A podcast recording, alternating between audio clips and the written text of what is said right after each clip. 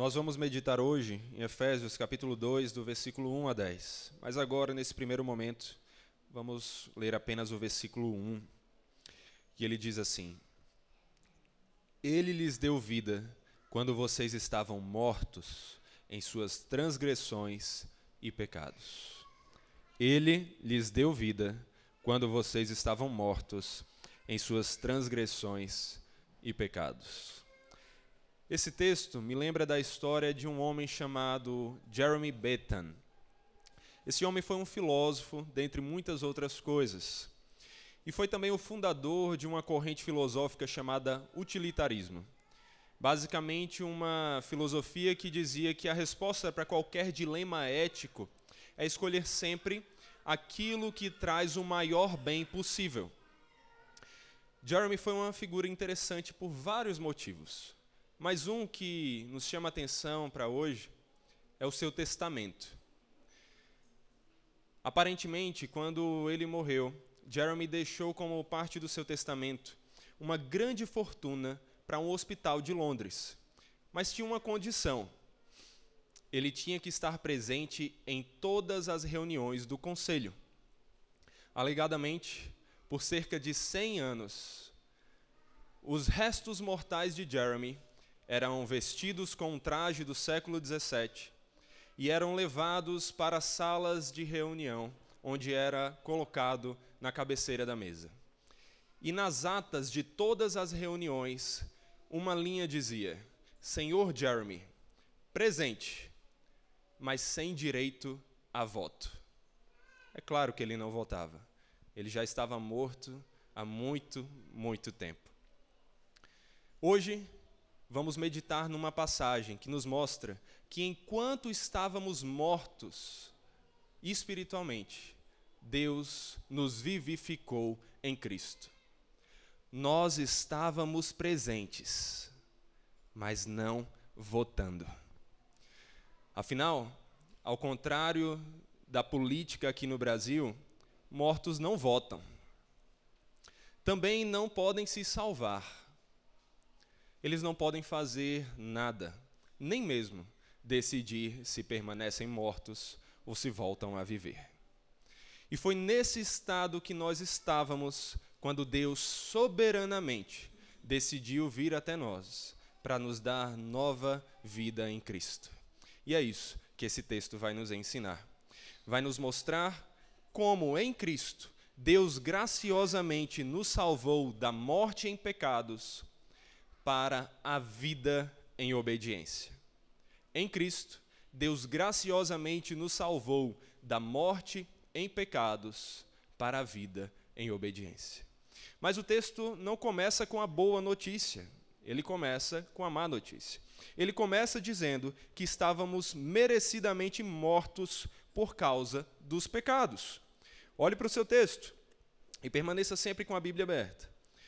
Ele diz assim: Ele lhes deu vida quando vocês estavam mortos em suas transgressões e pecados, nos quais vocês andaram noutro tempo, segundo o curso deste mundo, segundo o príncipe da potestade do ar, do espírito que agora atua nos filhos da desobediência.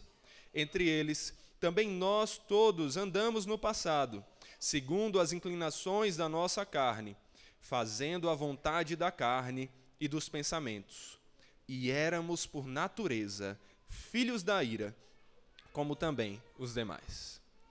Dependendo da tradução que você esteja usando, você vai notar que o texto não começa dizendo ele lhes deu vida. A NVI, por exemplo, já começa com a má notícia. Porque realmente, quando você olha para o original, para a língua original, o texto começa com essa má notícia. Essa parte, ele lhes deu vida, não está presente. Aqui foi apenas uma tentativa do tradutor de tentar deixar mais claro o que vai ser afirmado no versículo 4. Mas o texto começa com a má notícia. O texto começa dizendo: Vocês estavam mortos em suas transgressões e pecados. Essa é a situação do homem natural. Ele está morto. Ele está morto por causa dos seus pecados. E todos nós já estivemos nessa situação. Conforme o que Paulo vai falar em Efésios 4, versículo 18, mais na frente, por causa do nosso entendimento obscurecido, estávamos separados da vida que Deus concede, por causa da ignorância que vivíamos pela dureza do nosso coração. O homem natural está separado de Deus. Logo, ele está separado daquele que é a fonte da vida. Então, ele está morto. E é isso que esse texto está dizendo. Todos nós já estivemos assim. Todos nós já vivemos mortos. Já estivemos mortos. E que morte é essa? Essa morte é fruto do pecado. Nós vamos ver Paulo falar em Romanos 6, 23 que o salário do pecado é a morte. É aquilo que nós merecemos por causa do pecado. Por causa do pecado, nós morremos. E essa morte, a morte que veio até nós como salário por causa do nosso pecado, ela tem um tríplice sentido. Ela é uma morte espiritual, em primeiro lugar, e é mais nesse momento, nesse foco, que nós estamos vendo o texto aqui.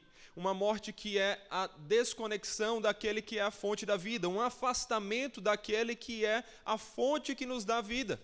Porque Deus é santo e não pode tolerar o pecado. Portanto, quando pecamos, fomos afastados de Deus.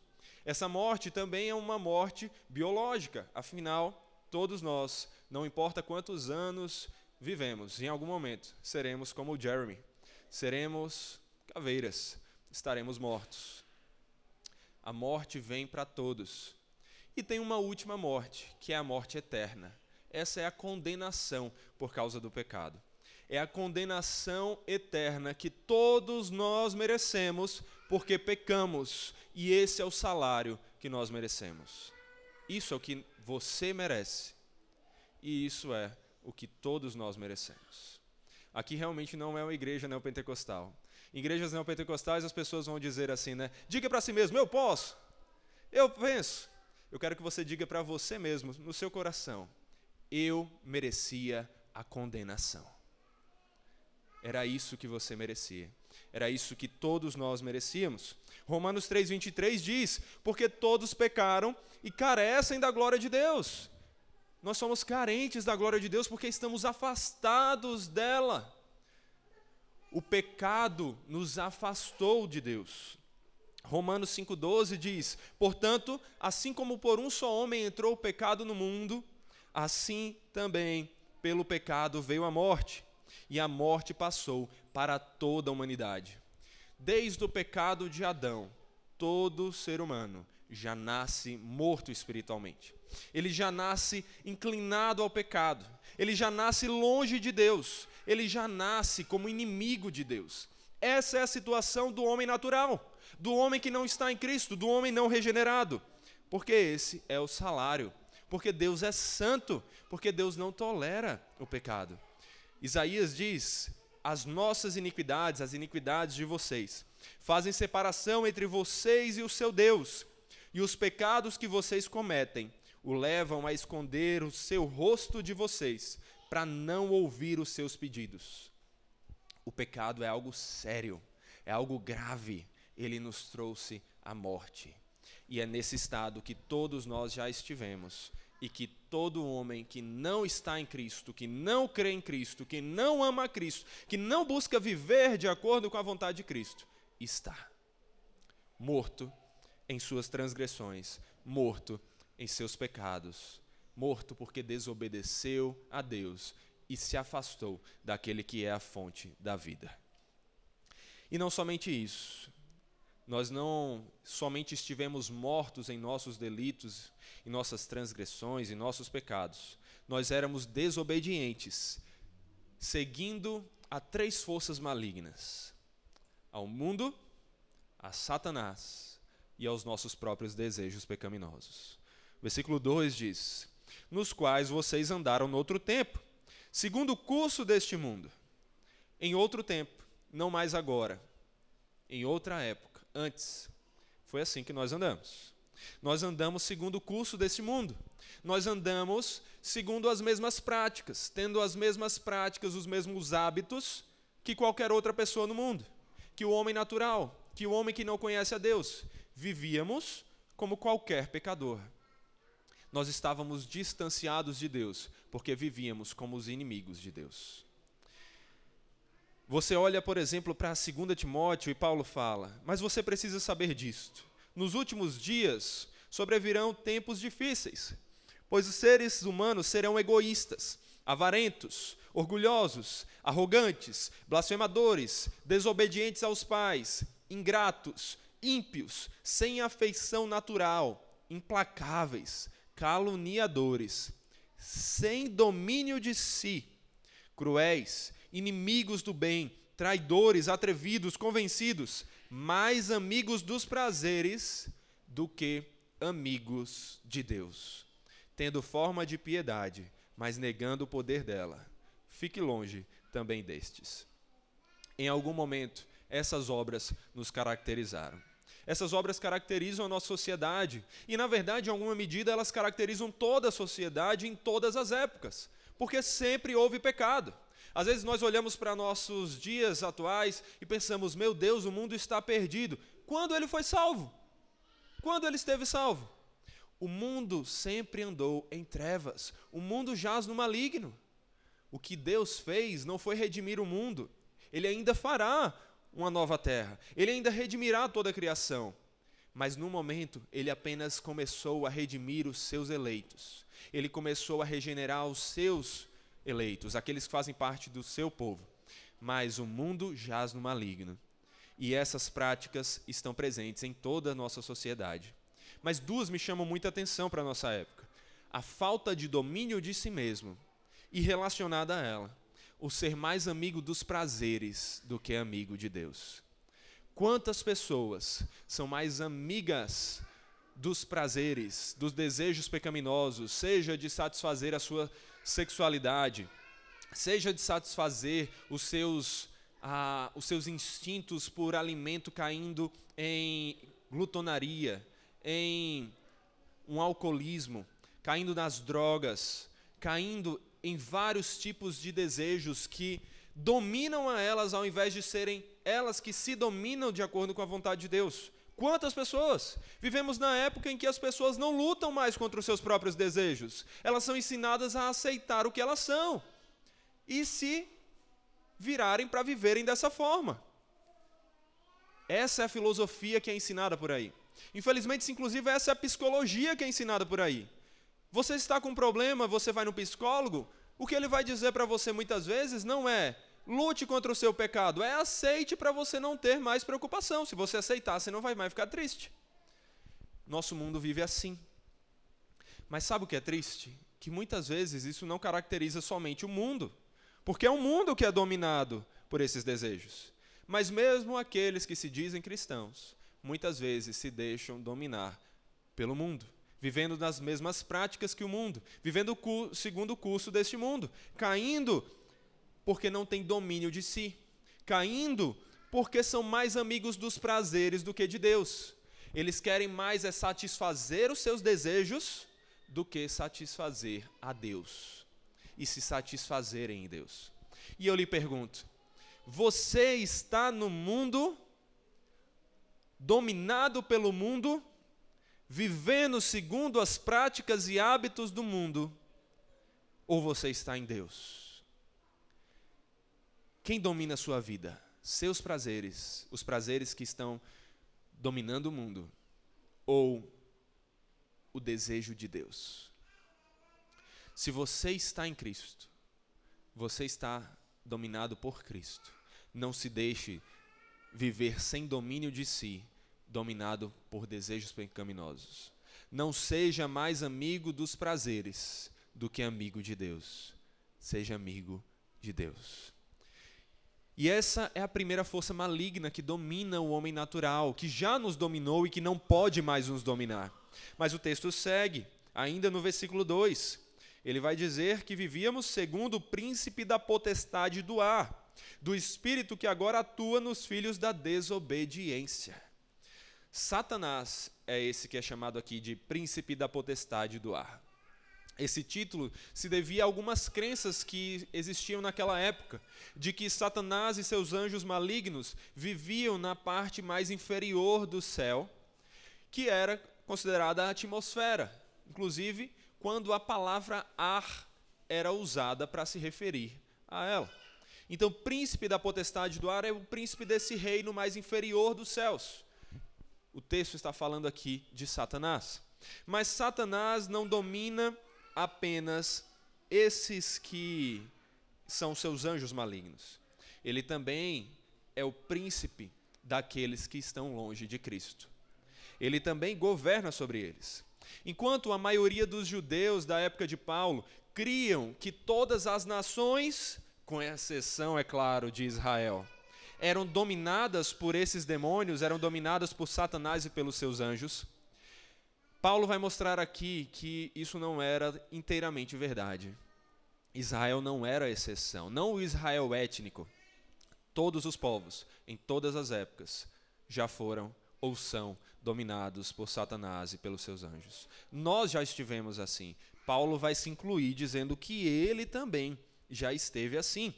Afinal, ele vai continuar dizendo que também nós todos andamos assim no passado. Paulo era judeu.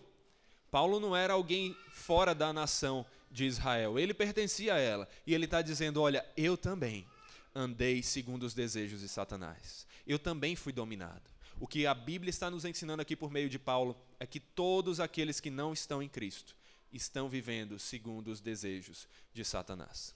Agora, isso não significa que todo aquele que não está em Cristo é um endemoniado, tá?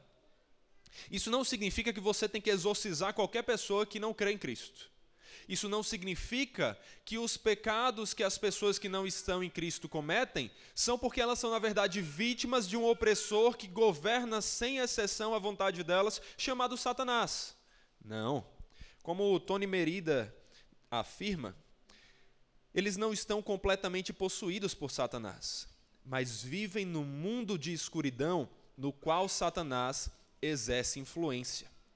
Ele lança a isca e os pecadores a mordem, desobedecendo a Deus. Assim como as pessoas que vivem desobediência a Deus nos dias de hoje, nós também já andamos dessa maneira. Nossos pecados não eram culpa de Satanás. Quem pecava não era Satanás, éramos nós. Nós mordíamos a isca. Nós éramos os culpados daqueles pecados. Satanás já foi vítima de muita acusação por aí. Porque muitas vezes nós precisamos simplesmente olhar e reconhecer que nós amávamos o pecado. Nós muitas vezes ainda lutamos para não continuar amando. Mas aqueles que estão no mundo, eles simplesmente se entregam ao amor ao pecado.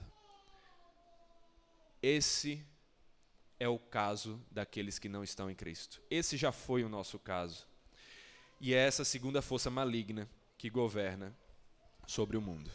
A terceira, terceira força maligna são as próprias pessoas. A terceira força maligna que já nos governou fomos nós mesmos.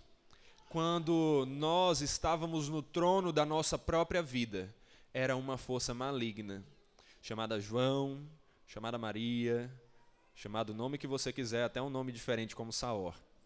Mas éramos nós mesmos, a força maligna que governava sobre nós, sobre a nossa vida. Sabe por quê? Porque entre eles também nós todos andamos no passado, versículo 3, segundo as inclinações da nossa carne, fazendo a vontade da carne e dos pensamentos. Éramos, por natureza, filhos da ira, como também os demais quando nós andávamos segundo os nossos próprios desejos carnais, saciando as nossas próprias vontades, ao invés de nos preocuparmos em saciar a vontade boa, agradável e perfeita de Deus, nós éramos dominados por uma força maligna que éramos nós mesmos. E é assim que aqueles que não estão em Cristo vivem hoje. Eles ainda permanecem assim sendo dominados por si mesmos. Eles acham que estão sendo livres porque estão saciando seus próprios desejos e vivendo da maneira que querem. Mas eles não percebem que essa é a maior prisão que eles têm. Viver saciando os próprios desejos incontrolados, pecaminosos, malignos. Essa é a maior prisão que os que não estão em Cristo têm. Eles vivem segundo as obras da carne. As obras da carne são conhecidas e são imoralidade sexual, impureza, libertinagem, idolatria, feitiçarias, inimizades, rixas, ciúmes, iras, discórdias, dissensões, facções, invejas, bebediças, bebedeiras, orgias e coisas semelhantes a estas. Declaro a vocês, como antes já os preveni, que os que praticam tais coisas não herdarão o reino de Deus. Aqueles que se deixam viver dominados por esses desejos não estão em Cristo, não estão dominados pelo bom Senhor, estão dominados por si mesmos, o Senhor mais opressor que eles poderiam ter. Estão vivendo em desejos que os levam para a morte, em uma desobediência a Deus, eles são obedientes a si mesmos. E essa é a pior obediência que eles poderiam ter. Tudo isso que Paulo está descrevendo aqui é o que nós chamamos de depravação total. A doutrina da depravação total. O ensino bíblico de que o homem natural, assim como nós também já vivemos, ele está totalmente depravado. Em que sentido? Significa que ele é tão mal quanto ele poderia ser? Não, você consegue ver diferenças entre o irmãozinho da esquina que não está em Cristo e aí a, o pecado dele parece ser menor porque ele apenas faz uma mentirinha, e Hitler. Existem níveis de maldade na prática. Depravação total não significa que somos tão maus quanto poderíamos ser. Até Hitler poderia ser pior do que ele foi. Mas significa dizer que todas as áreas da nossa vida, se não estamos em Cristo, estão inclinadas ao mal, estão depravadas, estão corrompidas. Os nossos desejos estão corrompidos. A nossa mente, a maneira de pensar está corrompida. Os nossos corpos estão corrompidos. Isso significa depravação total. Esse é o estado em que todos nós já andamos e que todos os que não estão em Cristo vivem depravados, porque eles estão longe de Deus, porque eles estão vivendo segundo esses desejos pecaminosos. É por isso que afirmamos que não existe livre-arbítrio. O que é que queremos dizer com livre-arbítrio? Não estamos querendo falar da capacidade de escolher. Eu não estou querendo falar que eu não tenho a liberdade de escolher se eu gesticulo assim. Não estou falando que eu não tenho a liberdade de escolher essa camisa. O que eu estou falando é que o homem natural, ele não está livre para arbitrar de forma totalmente não governada, não inclinada, imparcial entre o bem e o mal. Pelo contrário, ele já nasce inclinado ao mal. Ele nasce desejoso pelo mal. Essa é a situação daqueles que estão sem Cristo. Mas aí nós vemos um problema. É por isso que Paulo vai dizer que nós somos, por natureza, que nós éramos, por natureza, filhos da ira, como também os demais. Você já pensou nessa afirmação, na força dela, no significado dela? Filhos da ira. Isso é o que você já foi, isso é o que todos nós já fomos, e isso é o que muitos que vivem ainda em desobediência a Deus são filhos da própria ira de Deus, aqueles que merecem a ira de Deus, aqueles que vão receber a herança da ira, a condenação. Filhos da ira são os condenados, e nós já vivemos como condenados. E muitos, na verdade todos, que não estão em Cristo, vivem assim. Porque o próprio Cristo falou, e às vezes as pessoas pensam que Cristo só falou sobre amor no sentido de passar a mão na cabeça como se ele fosse perdoar tudo. Mas o próprio Cristo falou por meio do seu servo João, e ele disse: Quem nele não crê, quem não crê em Cristo, não é condenado. Desculpe. Quem nele crê não é condenado. Quem em Cristo não crê é condenado, já está condenado. Então perceba o contraste. Quem crê em Cristo não tem mais condenação. Quem não está em Cristo, quem não crê em Cristo, já está condenado. Éramos assim que nós vivíamos. Era assim que nós estávamos. E esse é um grande problema, esse é um terrível problema, porque Deus, não se engane, Ele é justo juiz, Ele não pode tolerar o pecado. A Bíblia fala que Deus é tardio em irar-se, mas grande poder e não pode deixar impune os pecados. Deus está sendo paciente, misericordioso, querendo que todos se agarrem a Ele e às suas boas novas, ao seu Evangelho. Mas não se engane, o Deus do Novo Testamento é o mesmo Deus do Antigo Testamento. Não há dois deuses, é o mesmo Deus. E o Deus do Novo Testamento afirma também que vai condenar aqueles que vivem em pecado. O autor aos Hebreus afirma: horrível coisa é cair nas mãos do Deus vivo. Não se engane, não brinque com Deus. Deus é justo juiz e juiz bom tem que punir os pecados. Mas a boa notícia para nós, nós que estamos em Cristo, é que essa ira de Deus que deveria cair sobre cada um de nós aqui, não caiu sobre nós. Caiu sobre o próprio Cristo. Caiu sobre o Filho amado de Deus. A ira que nós merecíamos caiu, foi derramada em Cristo. Louvado seja o nome de Deus por essa obra graciosa. Normalmente, a palavra mas é uma das palavras mais odiadas. É uma palavra que geralmente não traz uma notícia boa. Ah, você é ótimo, mas. Não, você pode fazer isso, mas. Geralmente não gostamos da palavra mas. Porém, glória a Deus, porque o texto não parou aqui no versículo 3. Ele continua. E ele diz: Mas. Mas Deus, sendo rico em misericórdia, por causa do grande amor com que nos amou, e estando nós mortos em nossas transgressões, nos deu vida juntamente com Cristo.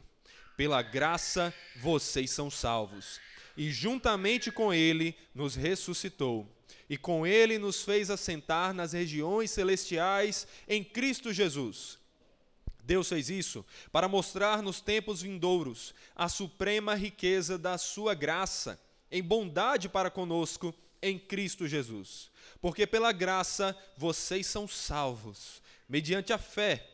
E isso não vem de vós, é dom de Deus, não de obras, para que ninguém se glorie, pois somos feitura dele, criados em Cristo Jesus, para as boas obras, as quais Deus de antemão preparou para que andássemos nelas.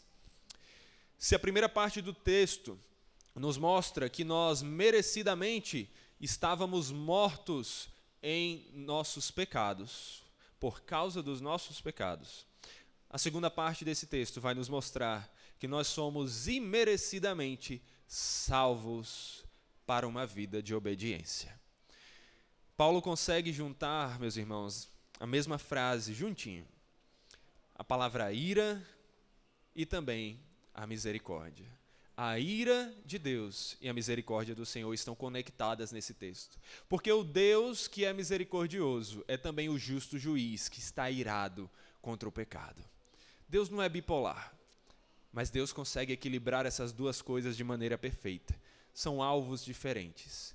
E louvado seja Ele, que Ele nos tirou do meio da sua pontaria. Deus não erra. Deus apenas quis nos proteger. Deus é amor dos versículos mais conhecidos da Bíblia. Sim, Deus é amor. Louvado seja Ele porque Ele é amor. O Deus justo é também um Deus amoroso e um Deus gracioso. E foi em Sua soberana misericórdia e amor que Ele nos trouxe salvação enquanto estávamos mortos em nossos pecados. Nós amamos porque Ele nos amou primeiro.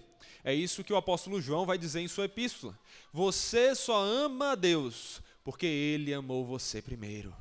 Se você ama a Deus, não foi porque você teve mérito. As pessoas muitas vezes acham que é assim que funciona. Eu decido amar a Deus, aí porque eu amei, agora Ele vai lá e me ama de volta. Não. Se fosse assim, estávamos perdidos. Deus nos amou primeiro. E quando nós experimentamos desse doce amor, nós amamos de volta. Ele nos capacitou. Não tinha condições de amarmos se estávamos longe daquele que é o próprio amor, a fonte de todo amor. Mas foi porque Deus nos amou que nós o amamos. E esse Deus, Paulo vai dizer, prova seu próprio amor para conosco, pelo fato de ter Cristo morrido por nós, quando éramos ainda pecadores. Esse é o amor de Deus. É um amor gracioso, é um amor misericordioso. Não é um amor que responde aos nossos méritos, mas que vem até nós apesar do que nós realmente merecíamos. Esse é o amor de Deus que nos salvou. Porque Deus amou o mundo de tal maneira que deu seu Filho unigênito, para que todo aquele que nele crê não pereça, mas tenha a vida eterna. Esse é o amor de Deus. Foi esse amor tremendo, sem reservas, que nos trouxe salvação. Não somente esse amor, mas como eu já falei aqui na aula passada do curso de membresia, o amor de Deus, a sua misericórdia, a sua justiça, elas andam lado a lado, esses atributos andam lado a lado, não tem um maior do que o outro. E assim como o amor de Deus é justo, a justiça de Deus é amorosa, a misericórdia do Senhor é também amorosa e o amor do Senhor é misericordioso. De forma que somos salvos pelo amor, mas também pela misericórdia de Deus. Jeremias vai dizer: as misericórdias do Senhor são a causa de não sermos consumidos, porque as suas misericórdias não têm fim, renovam-se a cada manhã. Se você ainda respira, é porque Deus está sendo misericordioso com você. E se você respira em Cristo, é porque ele demonstrou a infinita grandeza da sua misericórdia e do seu amor. O Senhor é justo juiz. Mas o mesmo salmista que fala sobre Deus ser justo juiz, o mesmo livro que nos afirma isso, nos diz no Salmo 103: O Senhor é compassivo e bondoso, tardio em irar-se e rico em bondade. Não repreende perpetuamente, nem conserva para sempre a sua ira. Não nos trata segundo os nossos pecados, nem nos retribui conforme as nossas iniquidades. Pois quanto o céu se eleva acima da terra, assim é grande a sua misericórdia para com os que o temem.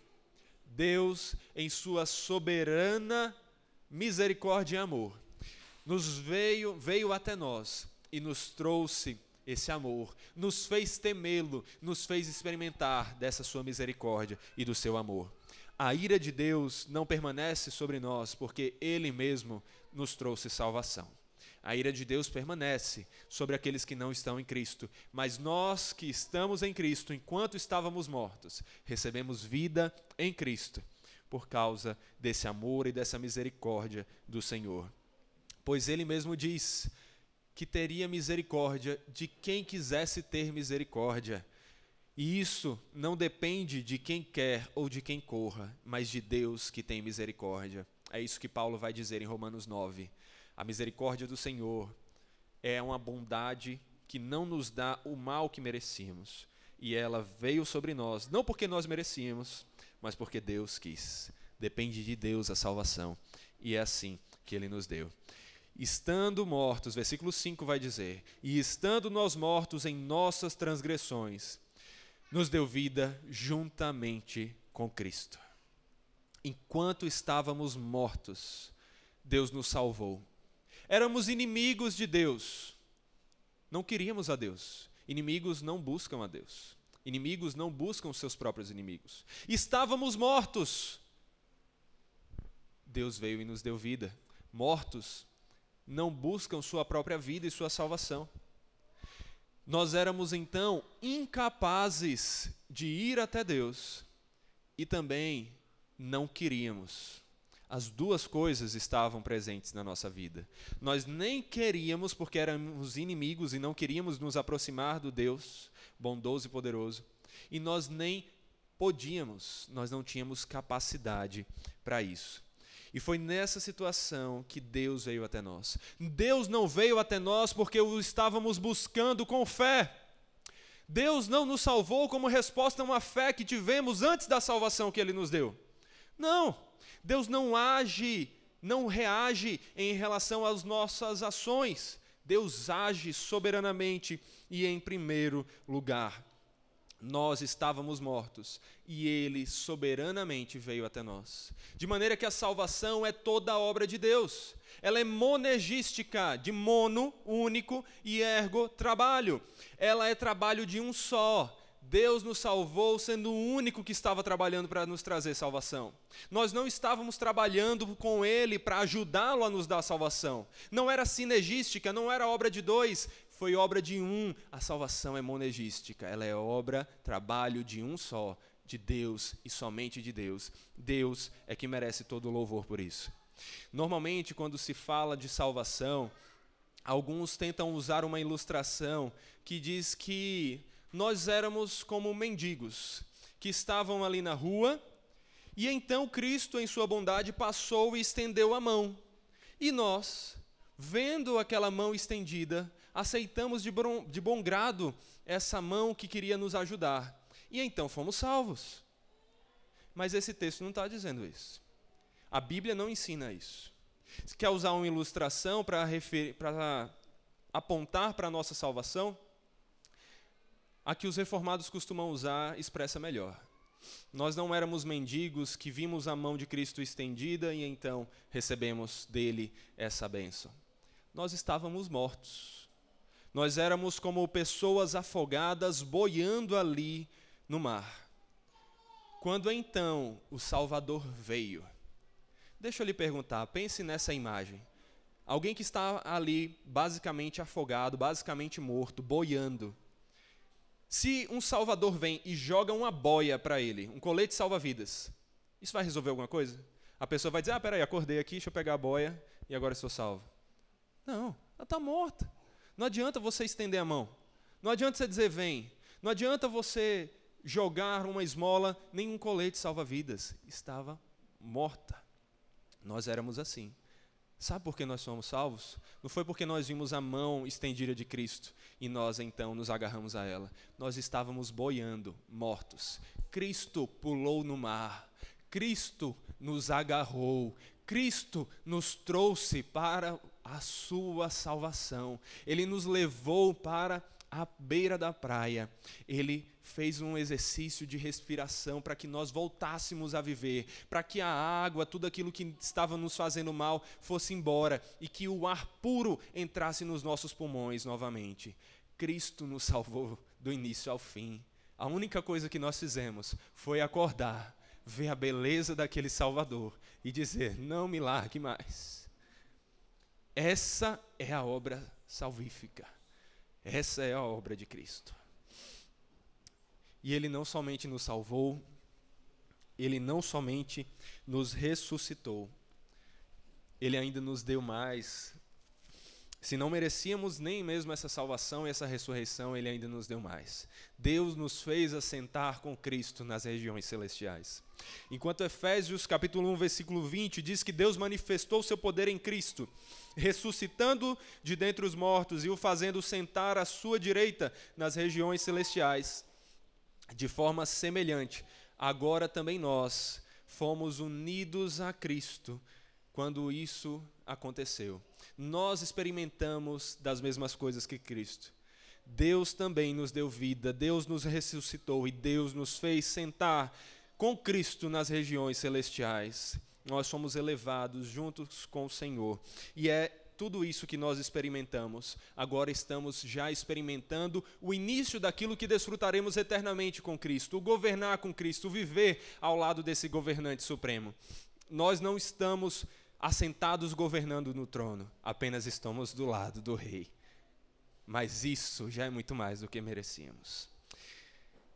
Deus fez tudo isso, conforme o versículo 7 mesmo vai dizer para a sua própria glória, para manifestar nos tempos vindouros a suprema riqueza da sua graça em bondade para conosco em Cristo Jesus. Tudo isso foi para a glória de Deus, para que Ele manifestasse diante de todos o quão bondoso e gracioso Ele é, e que nós, os seus eleitos, que graciosamente fomos salvos, pudéssemos nos alegrar nessa bondade e recebê-la com gratidão. Foi assim que Deus nos salvou.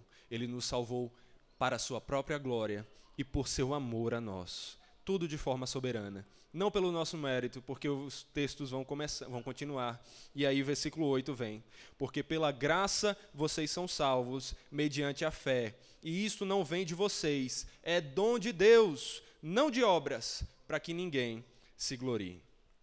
Todo esse texto de Efésios 2, do 1 ao 10, é muito marcante para mim. E ele parece ser um texto extremamente ali cuidadosamente compilado, com frases que são muito fortes, que são marcantes. Se nós trouxéssemos para os dias de hoje, parece até que Paulo estava fazendo ali uma copy, um texto que cuidadosamente foi elaborado para chamar a nossa atenção, para nos conquistar, para fazer com que a gente olhasse. E isso é muito interessante. Essas frases são muito fortes, elas realmente nos atraem. Só que essa busca por compartilhar frases cativantes que chamam a nossa atenção, elas não vêm de agora. Elas não são nem mesmo do tempo da internet, nem mesmo do tempo da televisão, do rádio, elas são muito mais antigas. A ideia de preparar frases como de propagandas para chamar a nossa atenção, elas são muito mais antigas. E nós vemos isso também no passado. Nós vemos isso, por exemplo, na história de Johann Tetzel. Johann Tetzel foi um frade dominicano que ficou muito conhecido por levantar o dinheiro para a reconstrução da Basílica de São Pedro por meio da venda de indulgências.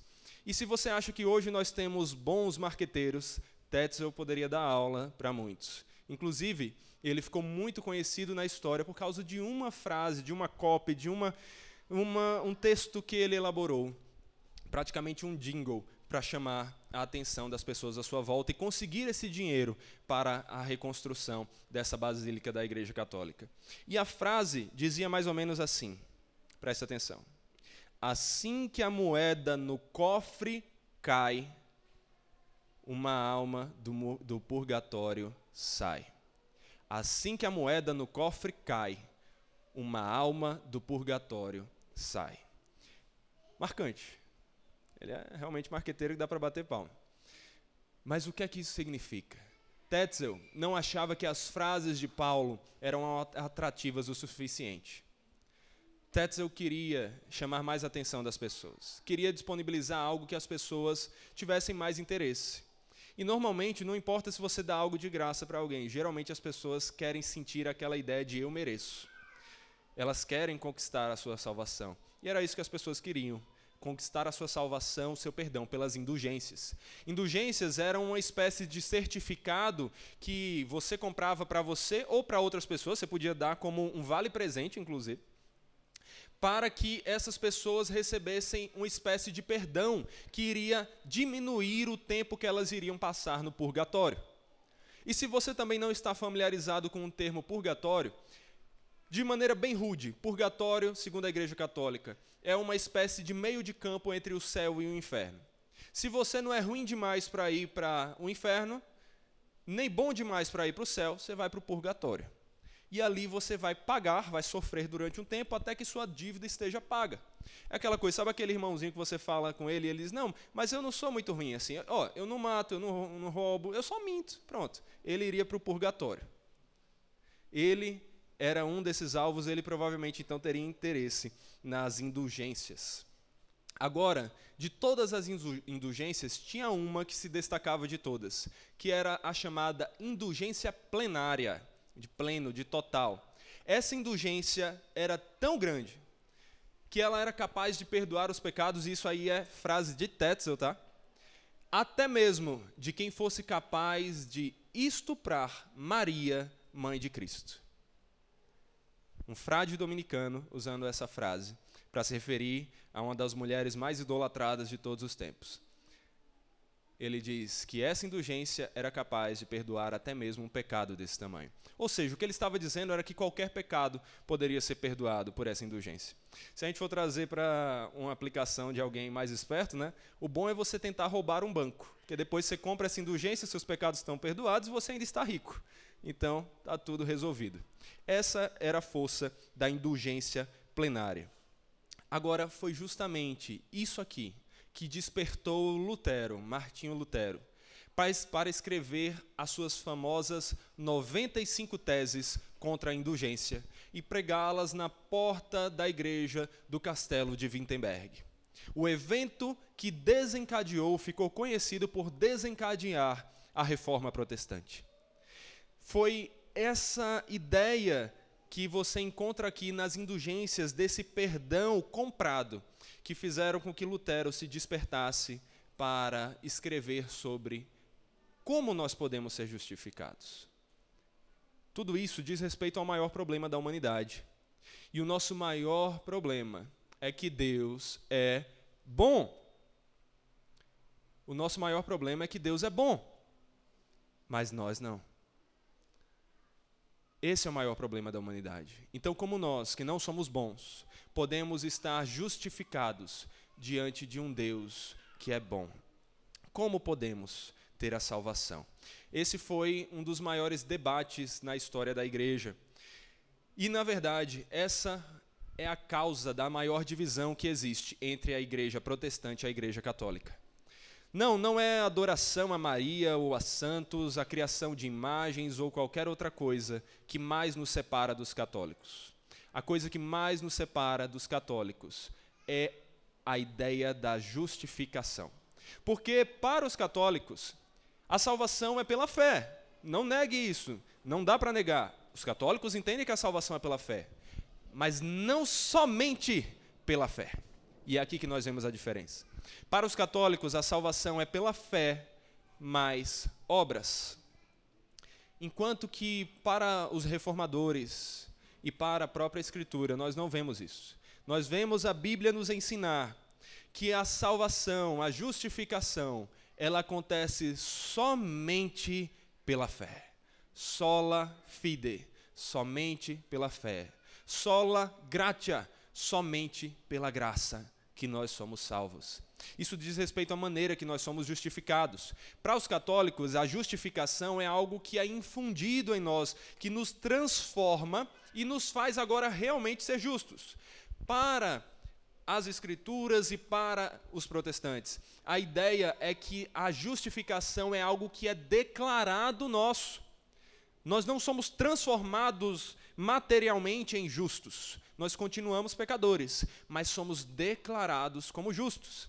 É isso que Lutero se referia, a isso que ele se referia quando dizia que em Cristo nós somos simultaneamente justos e pecadores.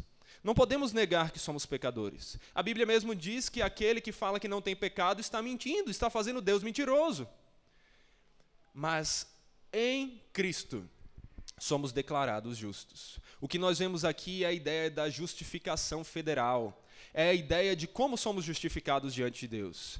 Deus, como juiz, ele olha para nós e ele dá a sua sentença. Vocês são justos. Mas não por causa das obras que estamos apresentando, mas porque outro pagou no nosso lugar. Outro pagou no nosso lugar. E esse foi Cristo. Cristo recebe como seus os nossos pecados. E por isso ele morreu naquela cruz, pagando por eles. E nós recebemos de Cristo a sua justiça e por isso nós somos declarados como justos. Cristo é o nosso representante. E assim como um representante de um país representa o seu país em todas as coisas, Cristo nos representa em todas as coisas. Assim como se o nosso presidente entrar em guerra com outro país, todos nós que somos representados por ele, entramos também. Quando Cristo conquistou a salvação vivendo de maneira justa, todos nós somos considerados justos não pelas nossas obras, mas pelas obras dele. De forma que, por um lado, nós não somos salvos pelas obras. É isso que o texto está dizendo. Não somos, não pelas nossas. Mas nós somos salvos pelas obras, as obras de Cristo. Cristo nos salva. Cristo nos traz esse, essa salvação. Essa salvação que é completa, que não precisa ser completada por meio de obras, nós só precisamos receber o certificado de salvos das mãos daquele que é o nosso Senhor, que é o nosso amigo, que é o nosso irmão, que nos deu como presente para o seu Pai. Resumindo, nós estamos salvos em Cristo somente pela fé. A Bíblia vai dizer isso várias vezes. Romanos 3:28. Concluímos, pois, que o homem é justificado pela fé, independentemente das obras da lei. Romanos 1,17, o versículo que despertou Lutero. Visto que a justiça de Deus se revela no Evangelho, de fé em fé. Como está escrito, o justo viverá por fé. É isso que Lutero mesmo chegou a afirmar, que é a doutrina pela qual a igreja permanece de pé ou cai. Se nós negamos a salvação somente pela fé, nós caímos. A igreja cai porque isso é um pecado, isso é menosprezar a obra de Cristo, é dizer que Cristo não foi bom o suficiente, que ele não fez tudo, que nós precisávamos colaborar, que nós precisávamos melhorar a obra dele com as nossas próprias ações. Isso é um pecado e isso é algo que nós não podemos aceitar. Nós, olhando para a Escritura, defendemos que nós somos salvos somente pela fé para Deus ser o justo e o justificador daquele que tem fé em Jesus. A fé é o que nos salva. É a fé que nos traz esse perdão, porque pela graça somos salvos. Sola gratia, porque pela fé somente nos apoderamos dessa graça. Sola fide, e até mesmo essa fé que nós usamos para nos apoderar de Deus, ela é dom de Deus. Nem mesmo a fé é uma obra que nós fazemos para conquistar a salvação. A fé que nós temos que nos traz salvação é uma fé que o próprio Deus nos capacita a ter. Olhe para o texto. Efésios 2, versículo 8, diz que porque pela graça vocês são salvos mediante a fé. E isto não vem de vocês, é dom de Deus. Todo o processo da salvação não vem de nós, é dom de Deus. Mas se você olhar para o texto, você vai ver que até mesmo a fé, e ela é o principal alvo desse isto aqui, ela não foi produzida por nós mesmos. Ela foi um dom de Deus. Se você crê em Deus, você só crê porque Deus lhe deu o dom da fé, porque Deus capacitou você a crer. Essa é a salvação que nós entendemos. É a salvação pela qual nós louvamos o Senhor. Agora nós precisamos responder rapidamente uma outra pergunta. Somos salvos somente pela fé, somente pela graça, não pelos nossos méritos, não pelas nossas obras. Mas e aí? E as nossas obras? Não servem para nada? Nós podemos viver agora do jeito que queremos, sem nos importarmos com as coisas? Será que podemos nos entregar ao pecado? Paulo já respondeu a essa pergunta. Romanos 6, versículo 2: De modo nenhum, como viveremos ainda no pecado, nós, os que para ele morremos? E Tiago também vai nos ensinar o seu capítulo 2. A fé sem obras é morta. Nós vemos aqui as duas verdades. Nós somos salvos somente pela fé, somente pela graça. Mas a fé sem obras é morta. Isso é uma contradição. Essa necessidade das obras nesse momento contradiz a, o sola gratia, o sola fide, a salvação somente pela fé e pela graça? Não! A Bíblia não se contradiz. Aqui não vemos uma contradição. O que nós vemos é que a fé verdadeira sempre vem acompanhada de boas obras. O que nós precisamos entender é a ordem dos fatores, o que é que é causa e o que é que é efeito. Nós não somos salvos pelas obras. As obras não são a causa da nossa salvação, mas elas são o resultado necessário dela. Uma vez salvos, produzimos boas obras. É isso que o texto vai dizer. O texto acabou de falar no versículo 8 e 9 que nós não somos salvos pelas obras, não de obras para que ninguém se glorie, versículo 9. Só que ele continua, versículo 10: Pois somos feitura dele, criados em Cristo Jesus para as boas obras, as quais Deus de antemão preparou para que andássemos nelas. Se nós não somos salvos pelas obras, nós somos salvos para as obras. Nós estávamos merecidamente mortos por causa dos nossos pecados, mas hoje estamos merecidamente salvos e vivos para uma vida de obediência a Deus. Glória a Deus. Glória a Deus. Graças a Deus. Nós somos salvos pelo Senhor, para o Senhor.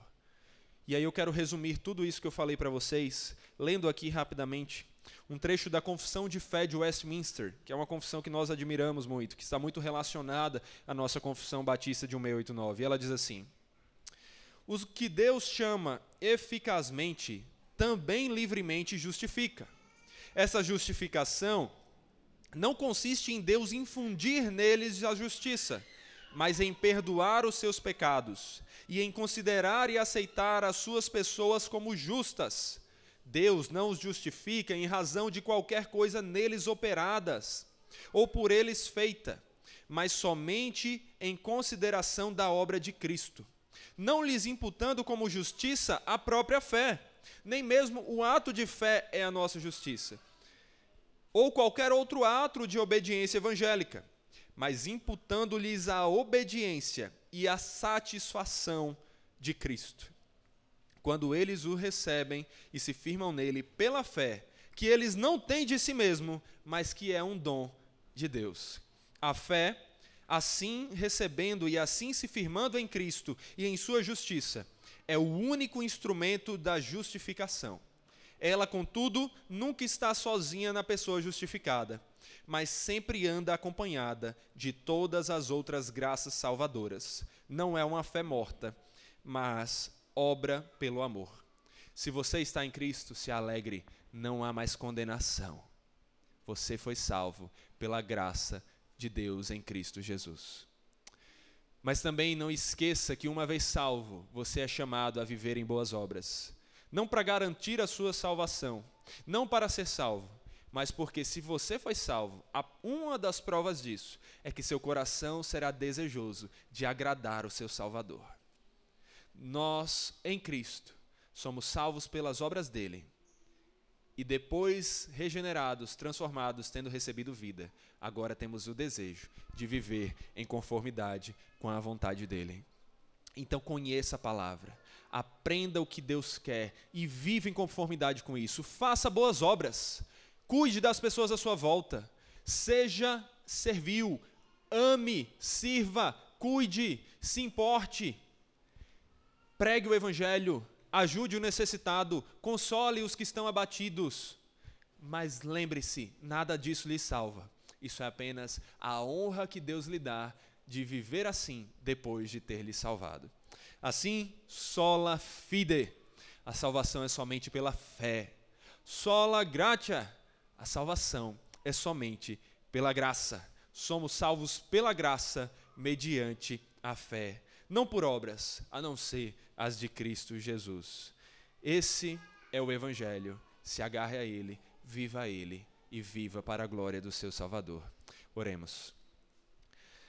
Senhor Deus gracioso, poderoso, nós estávamos mortos, incapazes sequer de gritarmos por ajuda, mas o Senhor sabia onde estávamos.